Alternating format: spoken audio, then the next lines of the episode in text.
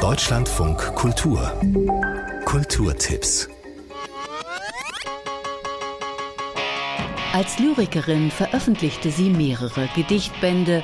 Zum Gesang kam sie eher zufällig. Patti Smith. Ein Arte-Porträt erzählt von ihrem Leben und ihrer Musik.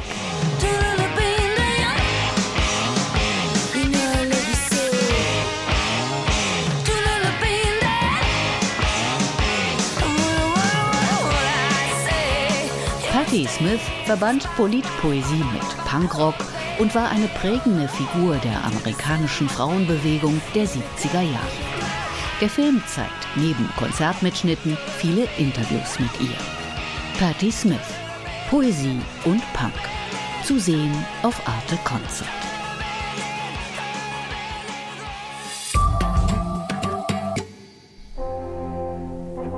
Sie ist so reich an Melodien, dass man daraus zwei Opern hätte komponieren können. Gaetano Donizettis komische Oper L'Elisir d'Amore, heute in München zu sehen.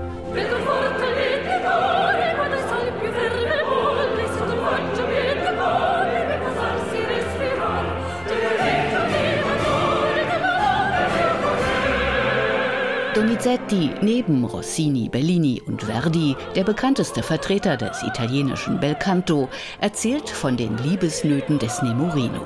Er ist in Adina verliebt, doch die zieht einen anderen vor. Der Liebestrank eines Quacksalbers soll helfen. L'Elisir d'Amour, der Liebestrank. Heute um 19 Uhr an der Bayerischen Staatsoper in München.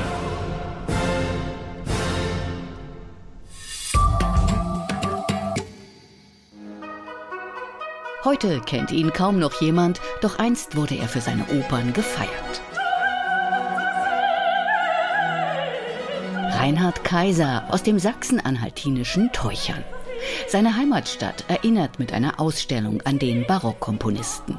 Er begeisterte sich sowohl für französische als auch für italienische Einflüsse. Musikwissenschaftlerin Christine Blanke. Er nimmt sich das Beste aus beiden Welten, von der französischen Oper, die ja sehr stark höfisch ist, und die frischere italienische Oper. Und aus der nimmt er sich diese Rezitativkunst und überträgt die ins Deutsche. Seine Zeitgenossen sagen schon, das ist derjenige, der eigentlich die italienische Oper nach Deutschland, in die deutsche Sprache gebracht hat. Reinhard Kaiser, innovativer Opernkomponist der Barockzeit. Die Ausstellung über ihn ist im Heimatverein Teuchern zu sehen.